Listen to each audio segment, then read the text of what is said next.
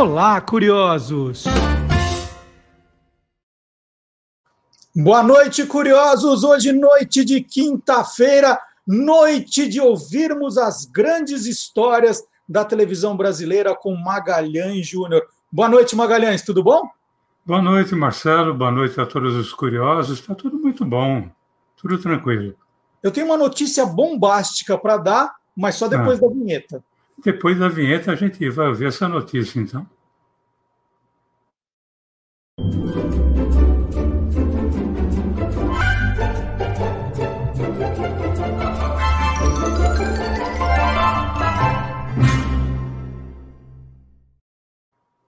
Parem as máquinas, porque o Magalhães Júnior vai dizer qual é o tema do programa de hoje, Magalhães. Você falou que era uma notícia bombástica, então, como pararam as máquinas, né? O Quem Te Viu, Quem Te Vê vai falar sobre os pioneiros do telejornalismo. Boa, boa. Né? Quem, quem foi o primeiro, então? Quem foi o primeiro jornalista a se apresentar na TV? Bom, o primeiro a se apresentar na TV, que aliás foi no dia da inauguração, dia é, 17 de setembro de 1950, ele era natural de Tatuí. Ele começou aos 16 anos no jornal chamado Progresso de Tatuí, logo depois passou para o Integração também de Tatuí. Seu nome era Maurício Loureiro Gama.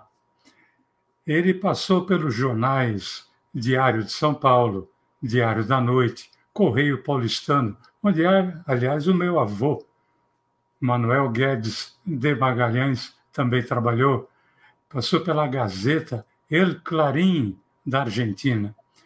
Os textos do Maurício Loureiro Gama e suas ideias jornalísticas sempre foram voltados para a política. Ele era um cara fino, elegante, super educado, culto, tanto que ele foi o primeiro âncora do telejornalismo a apresentar edições diárias num telejornal chamado Diário de São Paulo na TV.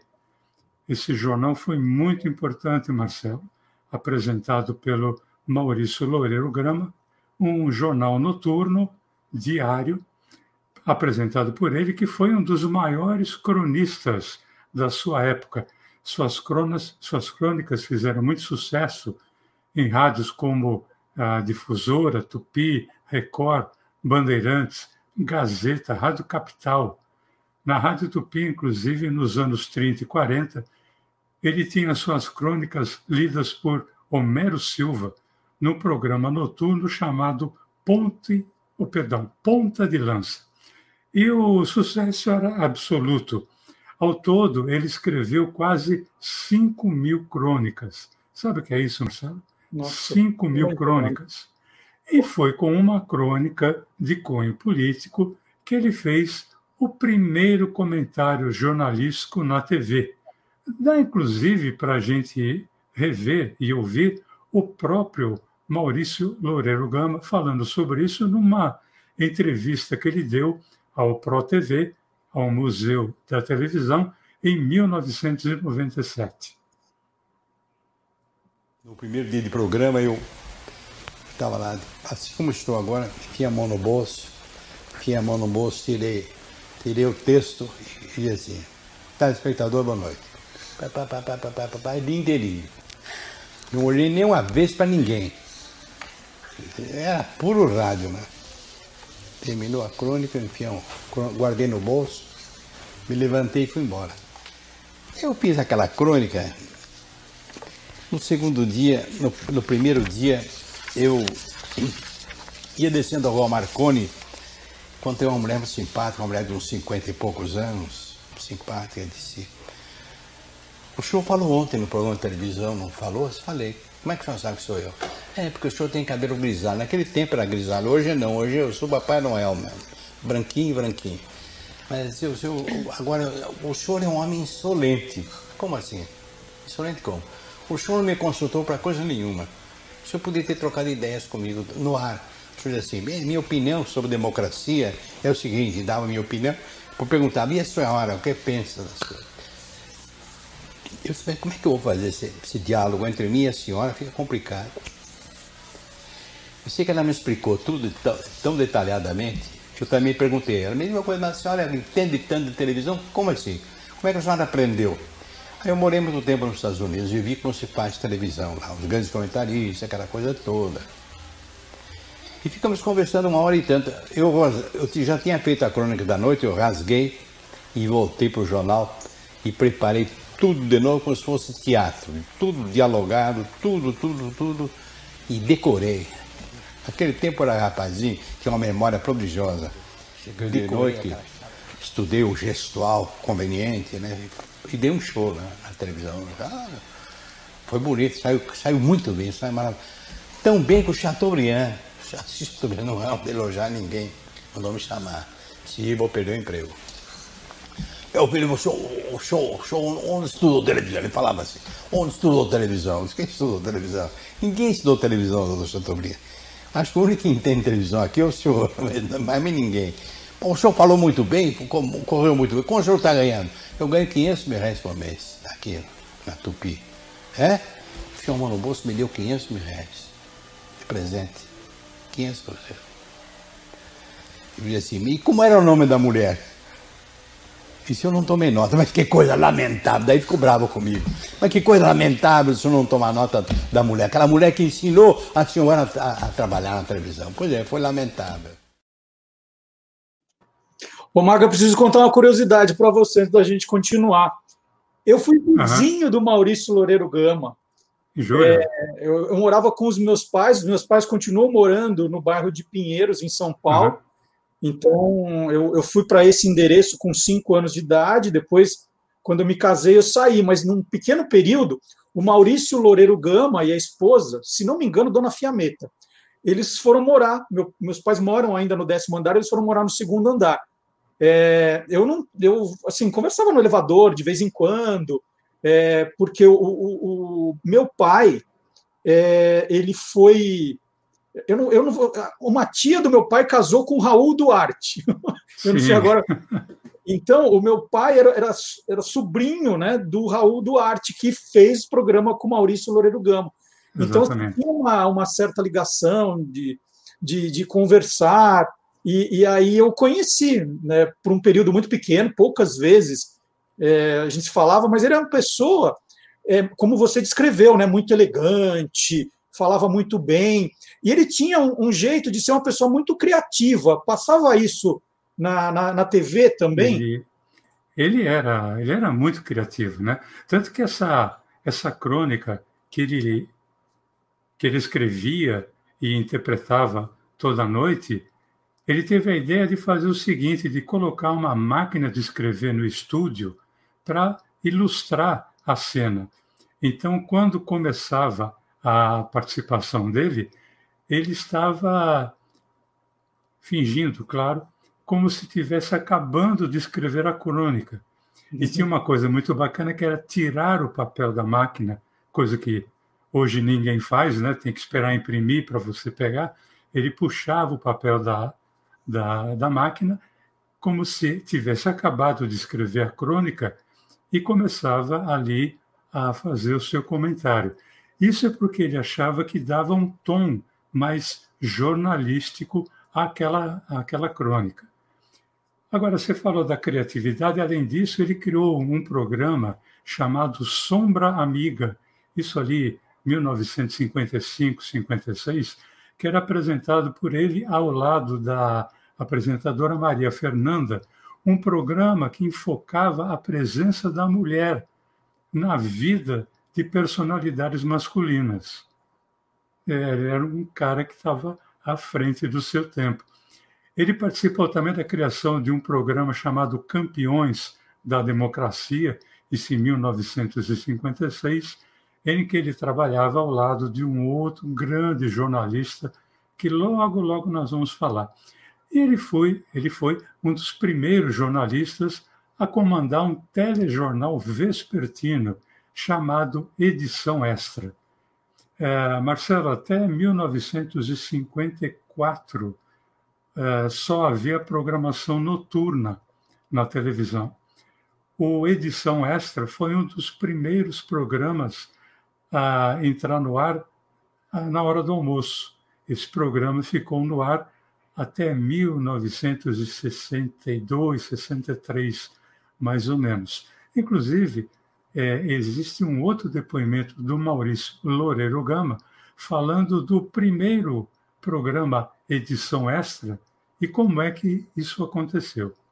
Ô Maga, quando você falou assim, ah, ele apresentava um programa chamado Sombra Amiga, sabe do lado de quem? Ia falar de uma árvore, mas não era. Vamos ver. Não, a, a Maria Fernanda, que não era uma árvore, era uma. Não, é que eu, tô, eu falei assim, sombra amiga só pode ser. Mas vamos ver o depoimento dele sobre a edição extra. Vamos lá. Depois, muito tempo depois, é que surgiu a edição extra, que foi um jornal feito ao meio-dia. Porque nós fomos convidados para fazer esse jornal pelo seguinte, porque a televisão começava à noite. Não havia televisão ao meio-dia. Então um dia o Cassiano Gavos Mendes, grande figura da televisão, eu ia passando pelo corredor para fazer o programa da noite, ele diz, ó, oh, tem uma boa notícia para você. Eu arranjei um horário, você vai fazer um jornal ao meio-dia, você e o Tico Tico. Então, como é que vai ser o jornal? Ah, é um jornal mais brejeiro, um pouco mais leve, menos pesado que o jornal da noite. O jornal da noite é mais pesado. Então começamos a fazer. E tivemos muita sorte. Imagine você o que aconteceu no primeiro dia do programa. Apareceu um cidadão lá, apareceu um cidadão lá e eu vim aqui fazer uma reclamação. Opa, o senhor procurou, procurou o veículo certo, pode reclamar. Qual é a reclamação? Eu comprei a rifa de um automóvel Cadillac e eu ganhei. Oh, mas então o senhor está de sorte. É, mas o homem não quer me entregar o, o, o automóvel. Não quer entregar por quê? Ele acha que ele não vendeu todos os números, vai ter um prejuízo danado. Ele não quer entregar o carro. Ah, não quer? Então, microfone, diz, seu fulano e tal, chamava-se qualquer coisa Meloviana. Era um nome famoso no Brasil porque fora vice-presidente da República, Melo Viana. Senhor Melo Viana, o senhor tem 24 horas para vir até a televisão Tupi e resolver conosco, amigavelmente, o problema da, do, do automóvel. O senhor vai entregar esse carro ou não vai? No dia seguinte ele apareceu lá. Eu estava falando qualquer coisa quando alguém me avisou, olha, está aí o homem do automóvel. O, homem que não quer entregar o automóvel. Eu olhei, uma vez de briga, não era, estava de camisa de seda, disse ele malandro, não vai brigar coisa nenhuma. Como é, o senhor vai entregar um carro? Não, eu vou, mas eu quero conversar, ver como não tem que conversar. O senhor vendeu a rica, o homem ganhou, está aqui, está provado que ele ganhou o automóvel, o senhor vai entregar ou não vai? Eu vou, eu vim, eu vim disposto a entregar, vou entregar o carro. Então vamos entregar agora. Tivemos que movimentar os câmeras todos, saiu da, da, do corredor da Tupi, foi tudo lá para o Piracicaba né? e, o, e o recibo do automóvel foi dado no paralama do Cadillac. Que bela história. Eu, eu sou meio xereta aí, e, e, o Maurício citou aí nas, nas reportagens que você mostrou, cita o tempo todo o Tico Tico também, que é outro grande nome aí da, da história do, do pioneirismo do jornalismo na TV, né, Maga? Aliás, não dá para dissociar Maurício Loureiro Gama de Tico Tico, né? que, aliás, não tinha um nome muito mais bonito, era José Carlos de Moraes. Né? E eu digo que não dá para falar porque o Tico Tico fez o edição extra junto com Maurício Loureiro Gama durante todo o tempo. A dupla, aliás, Maurício Loureiro Gama e Tico Tico, fez sucesso por quase sete anos. E o Tico Tico, assim como você, você se auto-intitula xereta, curioso. O Tico Tico, que era natural de uma cidade chamada Angatuba, interior de São Paulo, teve seu primeiro emprego é, em jornal, ainda garoto, e esse jornal era Agência Nacional. E por ser pequeno, agitado e curioso, recebeu o apelido de Tico Tico. Só que antes de ir para a televisão, ele passou por várias rádios. Passou por, pela Rádio Educadora Paulista, Rádio São Paulo, Rádio Pan-Americana, Bandeirantes, Record, Tupi, Tupi Difusora, até que ele foi para a TV Tupi, que já fazia parte dos diários associados. E ao lado também de um outro jornalista chamado Walter Silva, cujo apelido era Pica-Pau, ele participou da primeira transmissão interestadual de televisão, que foi feita pela TV Tupi Difusora entre São Paulo e Rio. Agora, interessante, né, Marcelo? Que é os dois em cena, Tico-Tico e Pica-Pau. Né? Uma coisa interessante. E o Tico-Tico era a repórter é, como essência. Ele era apresentador de telejornal também, mas a essência dele estava na reportagem. Ele era do tipo que farejava notícia, sabe? O cara que é louco para um furo jornalístico. E isso acho que fica claro numa imagem que nós conseguimos da chegada da seleção brasileira depois da Copa do Mundo de 58, a seleção brasileira campeã pela primeira vez, e, e ali está o Tico Tico entrevistando os dirigentes e os jogadores.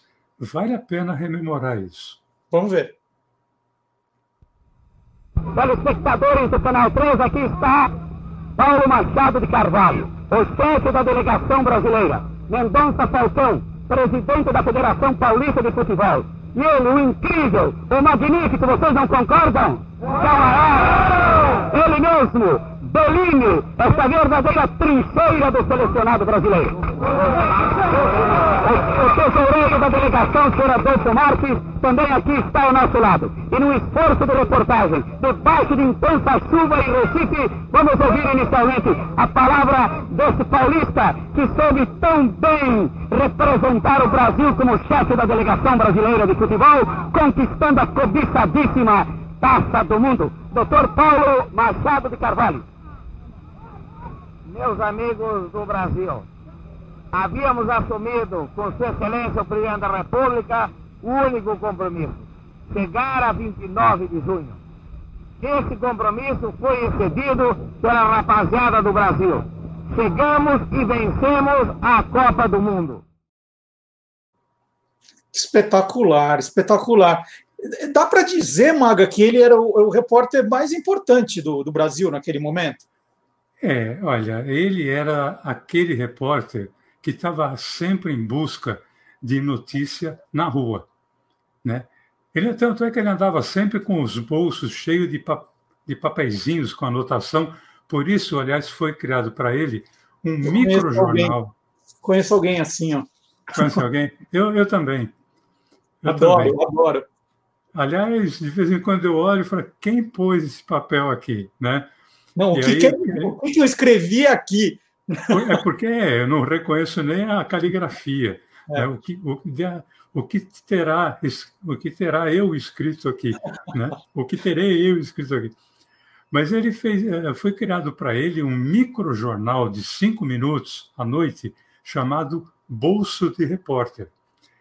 Era cinco minutos para dar ali duas, três notícias, que era quando ele tirava essas notícias do bolso né? Tirava do bolso do colete, tirava do bolso do paletó, do bolso da calça. Ele diz que dependia da notícia. Se era uma notícia mais leve, parece que estava no bolso do colete. Se era uma notícia assim um pouco mais densa, estava no bolso da calça. Era muito interessante. Agora, o Tico Tico, Marcelo, ele entrevistou na raça, podemos dizer, personalidades do mundo político, artístico, esportivo, presidentes, reis, papas. Ele entrevistou Che Guevara, Fidel Castro. Ele esteve na União Soviética em plena Guerra Fria. Ele era criativo, foi o repórter que primeiro adaptou um pequeno aparelho de videotape para poder gravar as entrevistas, porque antes as entrevistas eram filmadas e o filme era necessário que fosse é, revelado. Esse essa coisa de ter um pequeno aparelho de videotape fez com que, numa entrevista com o presidente é, Juscelino Kubitschek, ele tivesse um pequeno probleminha, mas vamos deixar que ele mesmo conte também numa, num depoimento que ele deu ao ProTV, Museu da Televisão Brasileira. Vamos aqui ao avião com Juscelino Kubitschek. Veja, um repórter viajava ao lado do presidente. Que diferença hoje. e no regime militar, então, levava a cotovelada, pontapé. Daí eu tenho até desistido de fazer as coberturas de viagens presidenciais. Os guarda-costas não davam trégua para o repórter. E eu, humilde tico-tico, era quase que despenado todo pelos gigantes de proteção dos presidentes. Depois de, de Juscelino, eu queria contar uma história rápida de Juscelino. Quando descemos no aeroporto, aí foi uma conversa informal para preparar uma reportagem rápida, que eu só tinha três minutos, ou seja, 200 pés na minha Auricon. Auricon monobloco pequenininha, só davam três minutos. E eu combinei, descemos no aeroporto e comecei a entrevistar o Juscelino sobre fatos políticos da época. Tal. O Brasil já estava começando a pegar fogo, né? preparatório, falando-se em revolução. E chegou um momento que o técnico, o técnico não, o cinegrafista fez um sinal que faltava faltavam cinco segundos, cinco segundos para acabar a reportagem. Então eu fiz sinal para o presidente Juscelino, pode pôr aqui no pé. Apertei o pé do presidente, dando sinal de que ele precisava parar. E ele, que tinha um calo, na, justamente no lugar em que eu pisei, deu um burro bárbaro. Ah! E acabou a reportagem, acabou tudo. Foi, foi editado, evidente, né? Devia ter sido guardada, porque é histórica, né? Mas nesse Brasil a memória é tão fraca. Gente, que história fabulosa, que história fabulosa. Não, e o grito que ele dá é maravilhoso. Nossa, muito boa, muito boa essa história. Sou ainda mais fã do, do Tico Tico. E, e ele, é, é ele sempre foi considerado aquele repórter que, que corria riscos né, para fazer, fazer reportagem. Né? Assim, uma vez ele literalmente grudou no paralama do carro presidencial americano para pegar uma palavra do presidente Eisenhower.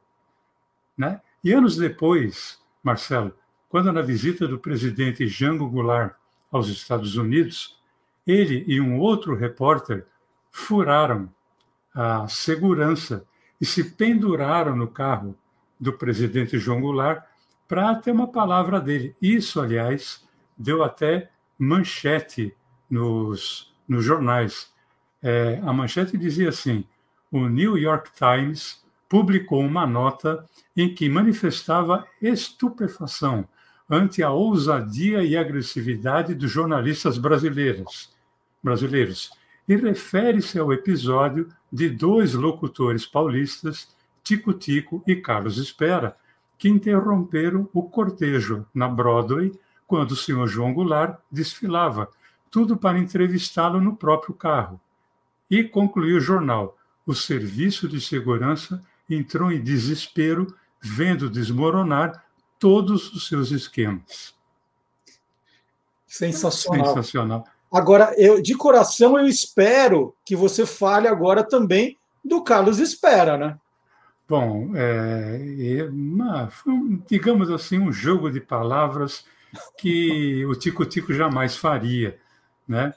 Mas eu também espero que é, o nosso amigo curioso, nossa amiga curiosa, curiosa goste do que eu vou falar, porque é, esse binômio Tico-Tico Maurício Loureiro Gama é tão importante quanto o binômio Tico-Tico Carlos Espera. Carlos Espera, que nasceu em São Paulo e já com 20 anos começou como repórter num pequeno jornal chamado Hoje, e logo depois ele entrou para os Diários Associados. Ele foi repórter e apresentador tanto na Rádio Tupi Difusora quanto na TV Tupi. E as suas reportagens eram sempre muito criativas. Ele não era só o cara de entrevistar, ele criava todo um contexto, às vezes preparando até um cenário para o seu entrevistado. Eu acho que dá para a gente ver isso numa lembrança cinematográfica que existe do Carlos Espera entrevistando o então governador de Minas Gerais, Magalhães Pinto. Senhoras e senhores telespectadores da televisão Tupi, ouvintes da Rádio Difusora São Paulo. Falamos diretamente da residência do senhor Antônio de Paula Rocha Diniz, a fim de realizarmos uma entrevista especial com o senhor Magalhães Pinto, governador do estado de Minas Gerais, o qual, inicialmente, retoma esse contato com a opinião pública de São Paulo. É um prazer para mim, Carlos Espera, a oportunidade que me oferecida de retomar o meu contato com o povo paulista. Governador Magalhães Pinto, é, pare... não houve propósito nenhum, mas o repórter escolheu este recanto da maravilhosa residência do senhor Antônio de Padua Rocha Diniz porque eu só logo observou. Eu vim em missão de paz e o repórter me coloca numa situação como que de guerra. Porque aqui está o velho Trabuco, o garruchão do pirata. Sua missão é de paz. Agora que parece que uma ala do ODN não está em boa paz com o presidente da República, não?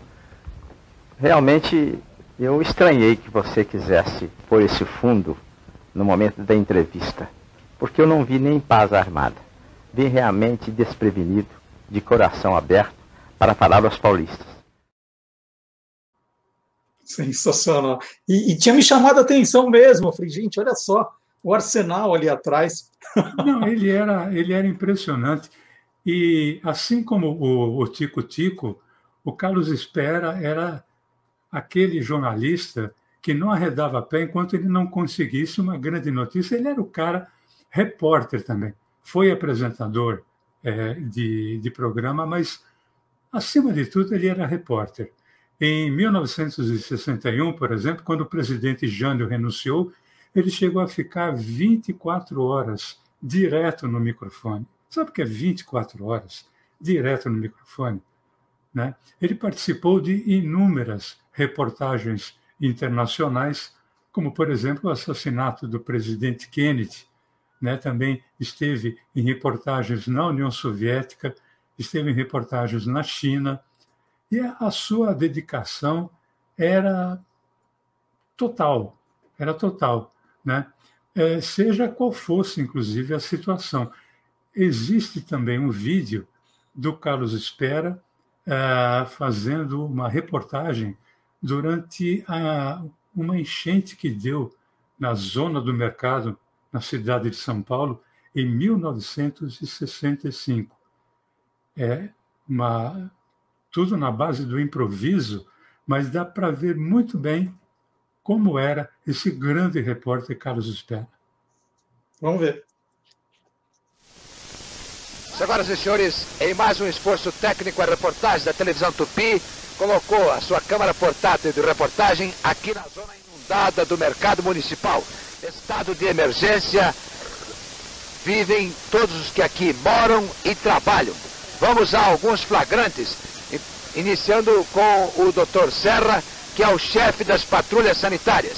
Os fiscais sanitários do estado, desde manhã, aqui se encontram e já apuraram coisas do arco da velha, né, doutor Serra? Exato. A situação aqui é, é catastrófica mesmo, como disse o, o jornalista Carlos Espera. O prejuízo foi grande? Não, não foi grande, mas os meus vizinhos tiveram grandes prejuízos. Há, há outros comerciantes, por obsequio, que não aproximasse, a reportagem Opa! Por exemplo, por exemplo, o senhor aqui. A água aqui invadiu a loja né, de uma maneira ter terrível, né? É a, a, terceira vez que se repete isso, né? Tem que os responsáveis tomar providências, né? Ali o senhor, por exemplo. Eu sou dono da loja do 62. Pois não, ah, eu estou com 60 centímetros mais ou menos de água dentro da loja. Felizmente cheguei um pouco adiantado e com meus auxiliares conseguimos a suspender as mercadorias, não foi tão grande o prejuízo. Pois bem, então, muito obrigado. Este foi um vídeo do flagrante, senhoras e senhores telespectadores, mostrando a situação, ao estado de verdadeira calamidade pública que aqui se registra.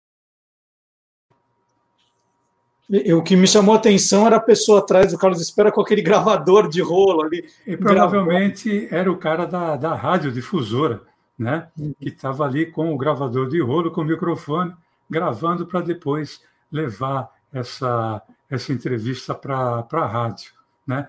Essa foi uma das últimas matérias, uma das últimas reportagens feitas pelo Carlos Espera, que infelizmente no ano seguinte, 1966, ele faleceu com apenas 37 anos. Nossa, foi uma pena. Eu, eu me lembro, eu tinha 13 anos na época e eu era fã tanto dele quanto do Tico Tico e do Maurício Loureiro Gama e fiquei, mesmo moleque, fiquei muito chateado ao saber da morte dele.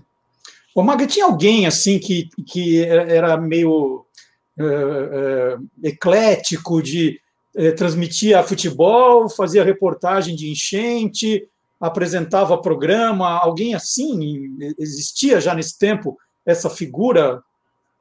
Ah, existia sim. É, jornalista super eclético, culto, chamado Murilo Antunes Alves. Com certeza ele, naquela época, era o mais eclético, isso dos primórdios da televisão. Ele que era natural de uma cidade chamada Alambari, no interior de São Paulo. Ele começou em 1933, com 14 anos, como correspondente do jornal Estado de São Paulo. Olha, 14 anos já correspondente do Estadão. Em 1938, ele começou como locutor esportivo, é, passando depois a comentarista na Rádio São Paulo. Então, já era um, um trabalho diversificado. Aí, por quatro anos, ainda na Rádio São Paulo, ele apresentou um programa com base na música americana chamado Broadway Melody, então, além de locutor esportivo, além de comentarista esportivo, ele também era uh, interessado em música. Em 1947, ele foi contratado pela Rádio Record e, nos anos seguintes, ele acabou sendo é, contratado pela TV Record, onde ele ficou até a sua morte, em, em 2009. Como eu disse, ele era um cara extremamente culto, formado em Direito pela Faculdade do Largo São Francisco. Murilo Antunes Alves ele participou de inúmeras reportagens pela TV Record. Por exemplo, a chegada do homem à Lua é, foi narrada na TV Record por ele. A morte do presidente Kennedy foi cobertura sua. O casamento do príncipe Charles com a Lady Di também é uma cobertura feita pelo Murilo Antunes Alves. E a chegada de vários artistas ao Brasil, por exemplo, quando chegou aqui o Gene Barry, né, que era o Bat Masterson, foi ele quem foi fazer a cobertura da chegada, e também de um roqueiro para a época, em 1959, o Bill Haley, do, da banda Bill Haley e seus Cometas. Nós temos, inclusive, aí uma lembrança é, dessa, dessa entrevista feita pelo Murilo Antunes Alves. Vamos ver. Aqui estamos tendo diante de nossas câmaras Bill Haley and his Comets, isto é, os seus cometas, o famoso conjunto norte-americano que vem a São Paulo contratado pela Rádio e Televisão Record. Vamos pedir então algumas palavras de Bill Haley para os senhores telespectadores do canal 7. Bill Haley, this hair in your front, does it uh, special mean? Well, yes, it is kind of a trademark. Um, Clark Gable has his ears, uh, Jimmy Durante his nose, I have the curl. Eu perguntei se esse cabelo que ele usa na testa tem algum significado especial e ele respondeu que sim, que é a marca registrada. Que o Clark Gable tem as orelhas, que o Jimmy Durante tem o nariz e que ele tem então esse cabelo na testa. E agora eu gostaria de perguntar também a ele se are you familiar with the Brazilian music? Well, uh, not as much as we would like to be. We hope while we are here to um, uh, to get to know it better, so then before we leave, maybe we can play it better. Ele informou que já conhece a música brasileira, mas vai esperar ouvir aqui no Brasil, vai apreendê-la e possivelmente até tentar tocá-la antes de deixar o nosso país. Ela tem ainda inúmeros outros compromissos, várias pessoas para atender, então só resta agradecer e pedir que ele diga alguma coisa em português. Thank you for your kindness and uh, Would you say anything in Portuguese? Uh, muito obrigado, uh, boa noite. Portanto, muito obrigado e boa noite de Bill Haley. Marca também o encerramento desta entrevista especial para os senhores telespectadores do Canal 7. Que legal, que legal, que simpático. Os dois muito simpáticos, muito, muito bom. É, e, e, e, transmitir a chegada do homem na, na Lua não é nada. É, tendo transmitido a chegada de Batmasterson no Brasil, né, Marcos? Agora, você sabe o que, que me deixa chateado, Marcelo? É. Que muitas vezes o Murilo ficou lembrado por ter participado de um jornal na Record que ficou com o nome de Jornal da Tosse, uhum. isso nos anos 80, porque a maioria dos jornalistas ali presentes é, já tinha uma certa idade e já não tinha mais aquele cuidado com o microfone, então muitos ali, muitas vezes tossiam no próprio microfone e tal, etc. E o, o pessoal, uma outra parte da ala jornalística, muitos daqueles que fazem aqueles comentários em, em jornal, é, apelidado de Jornal da Tosse. Mas esse brilhante jornalista fez coberturas homéricas, principalmente é, da vida do é, vida cotidiana brasileira, né? Ele cobriu, ele fez a cobertura, por exemplo, da morte de Getúlio Vargas, a renúncia de Jânio Quadros, a posse de todos os presidentes militares, mas também fez a cobertura pelas diretas já, né?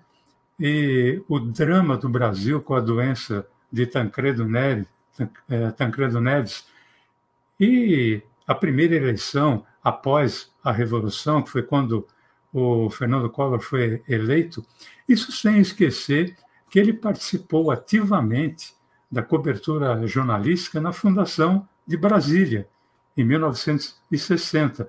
Mas ele já dava flashes do que seria é, a, a Fundação de, de Brasília.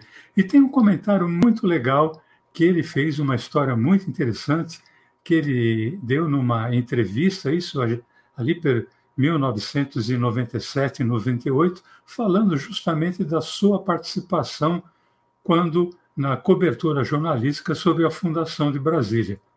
Vamos rever? Vamos lá. Havia uma poeira por causa das obras em andamento. Você, conforme o dia a dia muito quente, você olhava assim e aquela poeira suspensa. E quando eu fui embarcar de volta de Brasília para São Paulo, eu cheguei lá no aeroporto, havia uns camelôs com uns vidrinhos e o rótulo era dactilografado. Dizia assim, poeira de Brasília. E, poeira estava no noticiário. Então eu olhei aquilo, achei interessante, me dá cinco vidrinhos. Ele me deu cinco vidrinhos, aliás, de dez vidrinhos, me dá dez vidrinhos. Ele disse quanto era? Ele disse 50 mil reais. Eu dei a nota de 50, era 5 mil reais cada vidrinho. E vim, trouxe aqui para São Paulo e fez sucesso. Eu dei aqui para o pessoal da Record, dei para alguns amigos, a poeira de Brasília, eles guardavam com souvenir. Depois de uns dois meses eu voltei a Brasília.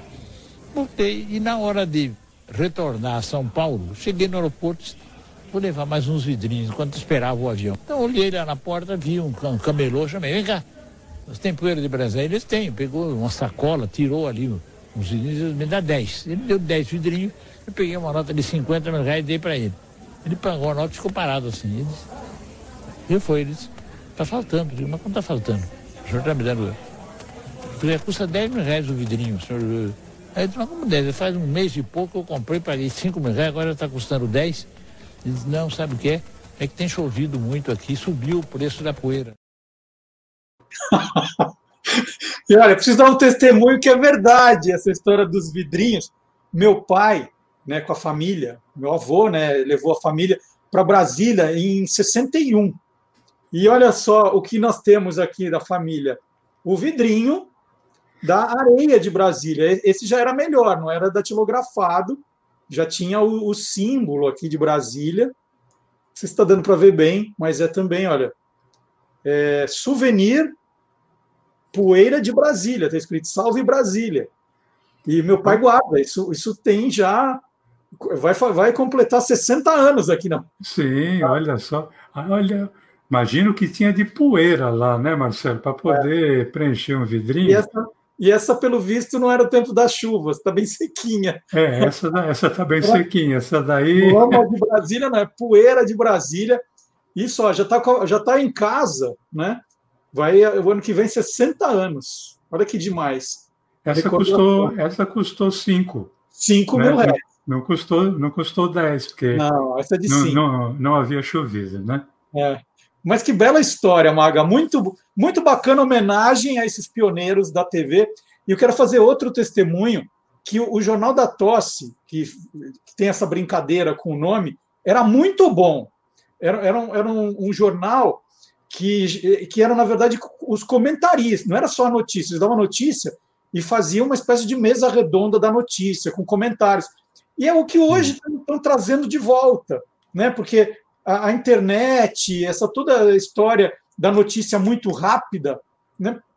Hoje só a notícia não, não tem tanto valor quanto os comentários. Hoje os programas de rádio, de televisão estão dando destaque para os comentaristas. E eles já faziam isso ao quê? O Jornal da Tosse era de, dos anos 80, era é, isso? Anos 80, anos 80. Agora você vê né, é, como é importante o embasamento profissional. Né? Todos que estavam ali, Murilo Antunes Alves era um deles, é, Hélio Ansaldo era outro, que eu me lembro, se não me engano, Salim Curiati também.